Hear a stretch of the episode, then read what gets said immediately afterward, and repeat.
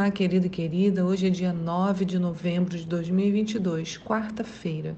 Eu sou a pastora Nice e para a nossa meditação hoje temos os textos de Gênesis 20, Salmos 109 e Mateus 12, de 1 a 21. A pergunta de hoje é: o que acontece quando tentam nos prejudicar? Então, o que, que acontece ou o que devemos fazer quando tentam nos prejudicar? Em nosso devocional hoje observaremos Abraão, em Abraão, os frutos dos ensinamentos de Deus sobre intercessão. Lembra que eu falei, acho que na segunda, sobre a urgência da o ministério da intercessão.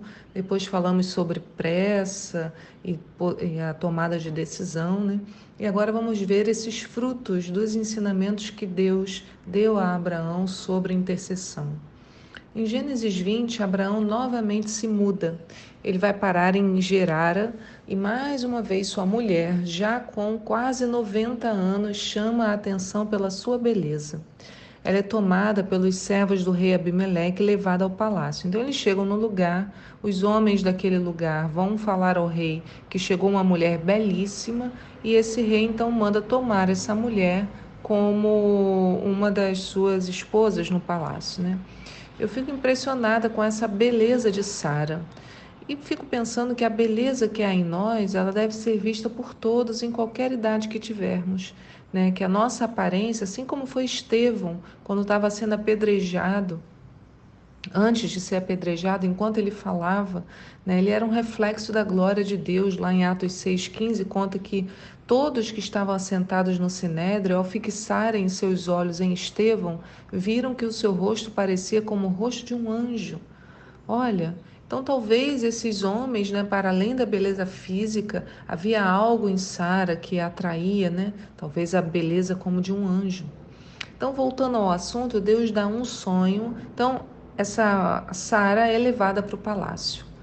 Né? E quando eles vão falar com Abraão, Abraão fala: Não, ela é minha irmã, então por isso ela é tomada. Né? Ele não fala que é esposa.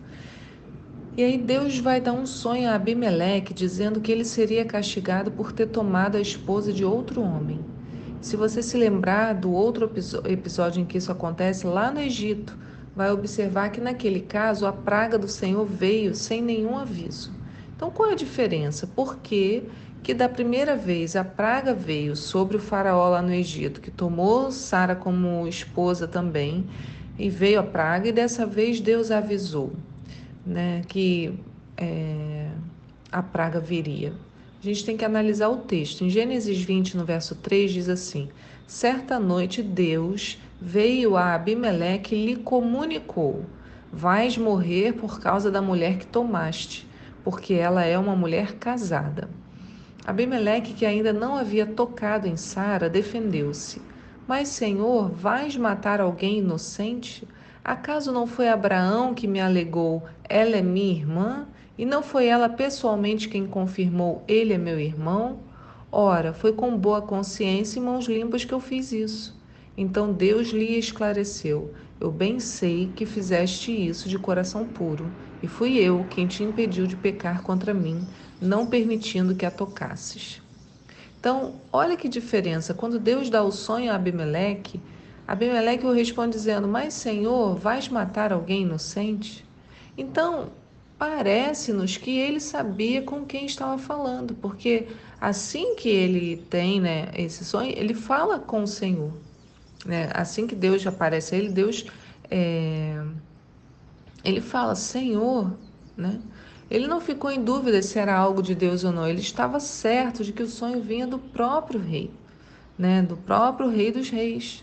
Também o esclarecimento de Deus nos faz pensar que Abimeleque tentava caminhar de forma justa, porque o Senhor diz a ele: Bem sei que fizesse isso de coração puro.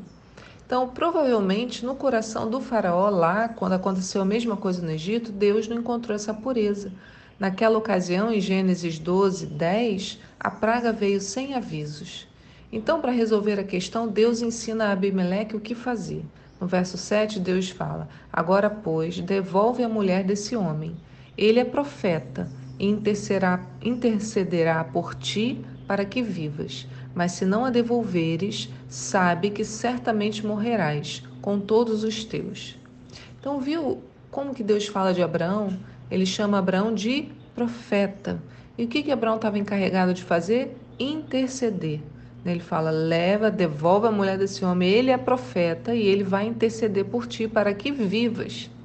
Então, mais uma vez, vemos o papel daquele que serve a Deus nos lugares por onde caminhar. Interceder e levar vida, liberdade a todos, né? Fala, ele vai interceder por você para que vivas. Agora, sabe de outra coisa interessante? A praga que havia sido derramada sobre a casa de Abimeleque, sabe qual era? Da esterilidade. Em Gênesis 20, 17 diz assim: Então em seguida Deus, então em seguida Abraão orou a Deus, e Deus curou Abimeleque, a sua mulher e as suas servas, a fim de que, que pudessem novamente ter filhos pois o Senhor havia tornado estéreis o ventre de todas as mulheres da casa de Abimeleque por causa de Sara, esposa de Abraão. Não é de impressionar que Abraão tenha sido chamado para orar por isso, mesmo sendo ele a sua esposa estéreis?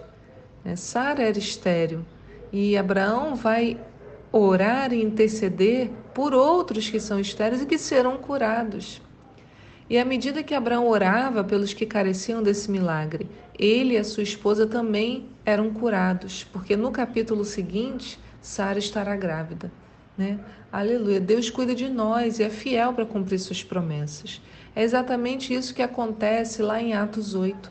Logo após a execução de Estevão, ocorre a dispersão dos judeus crentes em Jesus para outras cidades. E aí Filipe vai para Samaria e começa a anunciar a boa nova.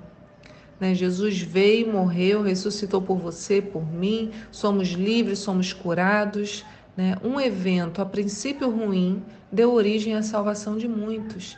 Né? Um evento, a princípio ruim com Abraão, ter, terem tomado sua esposa, redundou em vida para Abimeleque e a sua esposa, suas filhas. É também o que vemos com Jesus. Ele, em Mateus 12, né, também texto de hoje, está curando uma pessoa que tinha a mão atrofiada. E onde ele estava, os homens ficaram prestando atenção, porque afinal era sábado, e Jesus não poderia curar no sábado, porque seria quebrar o descanso. Aí Jesus explica a eles assim: não é lícito fazer o bem no sábado? Se cair um, um boi lá no buraco, você não vai salvar? Então é lícito fazer o bem, né? mesmo sendo sábado. E aí ele fala para o homem: estica a mão. Né?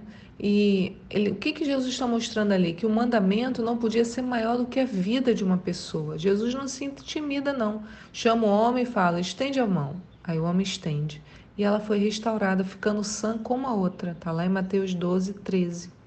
Diante disso, saíram os fariseus e começaram a conspirar sobre como matar Jesus. Mas Jesus, sabendo disso, afastou-se daquele lugar.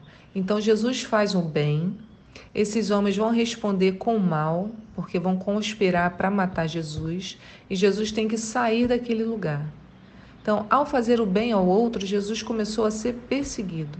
E assim como Abraão, no texto de Gênesis, Jesus estava sendo oprimido e imprensado pelos homens que não aceitavam o seu poder e a sua relação com o Pai. Mas o que redundou essa perseguição? O que, que ela gerou? Então, veja, Jesus afastou-se daquele lugar. Aí o que aconteceu? Uma multidão o seguiu e a todos ele curou. E ainda os advertiu para que não divulgassem as suas obras. E ao acontecer isso, cumpriu-se que fora dito pelo profeta Isaías. Estou lendo Mateus 12, no verso 17. Diz assim: Eis o meu servo que escolhi, o meu amado, em quem tenho alegria. Farei repousar sobre ele o meu espírito, e ele anunciará justiça às nações não contenderá, nem gritará, nem se ouvirá nas ruas a sua voz. Não esmagará a cana rachada, nem apagará o pavio que fumega, até que faça vencer a justiça, e em seu nome os gentios colocarão sua esperança. Então, o que o ódio daqueles homens gerou? Mais poder de Deus, mais cura e mais salvação. Agora imagina se Jesus ficasse ali batendo boca com eles, nada mais teria acontecido. Ele ficaria ali cansado, perdendo o foco da obra. Né? O que, que ele fez? Saiu daquele lugar, se afastou e uma multidão foi atrás dele e ele foi curando a todos.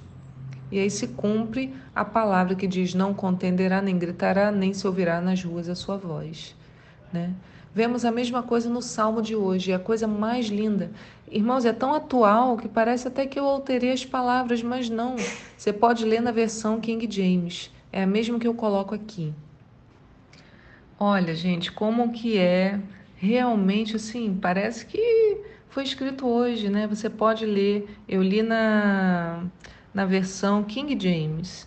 E você pode ler em outras, pode ser ligeiramente diferente, mas eu estou colocando aqui no texto é, escrito a versão King James. Olha o que o salmista fala: Ó oh Deus, a quem adoro, não fiques indiferente, porquanto homens ímpios e falsos propagam mentiras contra mim e espalham calúnias ao meu respeito.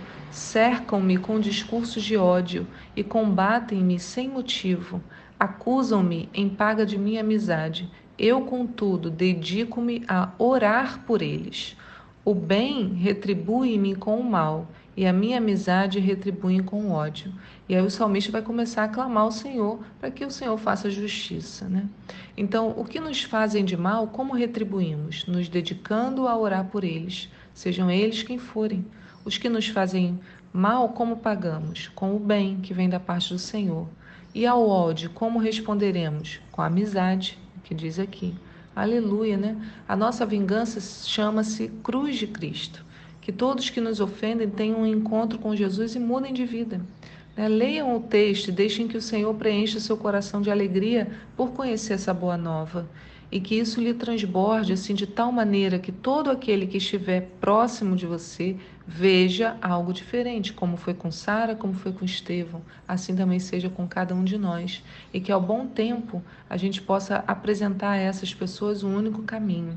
Como diz lá em Atos 8, no verso 4, indo Filipe para uma cidade de Samaria, ali lhes anunciava a Cristo.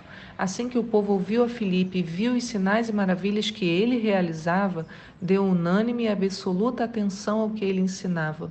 Porquanto os espíritos imundos abandonavam a muitos aos berros, e um grande número de paralíticos e aleijados eram curados, e por esse motivo grande alegria sobreveio àquela cidade. Jesus disse que nós faríamos obras maiores do que as que ele fez. E essa é a nossa esperança, viver o poder de Deus no dia de hoje, né, com a nossa oração e súplica. Que Deus te sustente, guarde a sua vida. E eu te espero aqui para um próximo devocional. Tchau.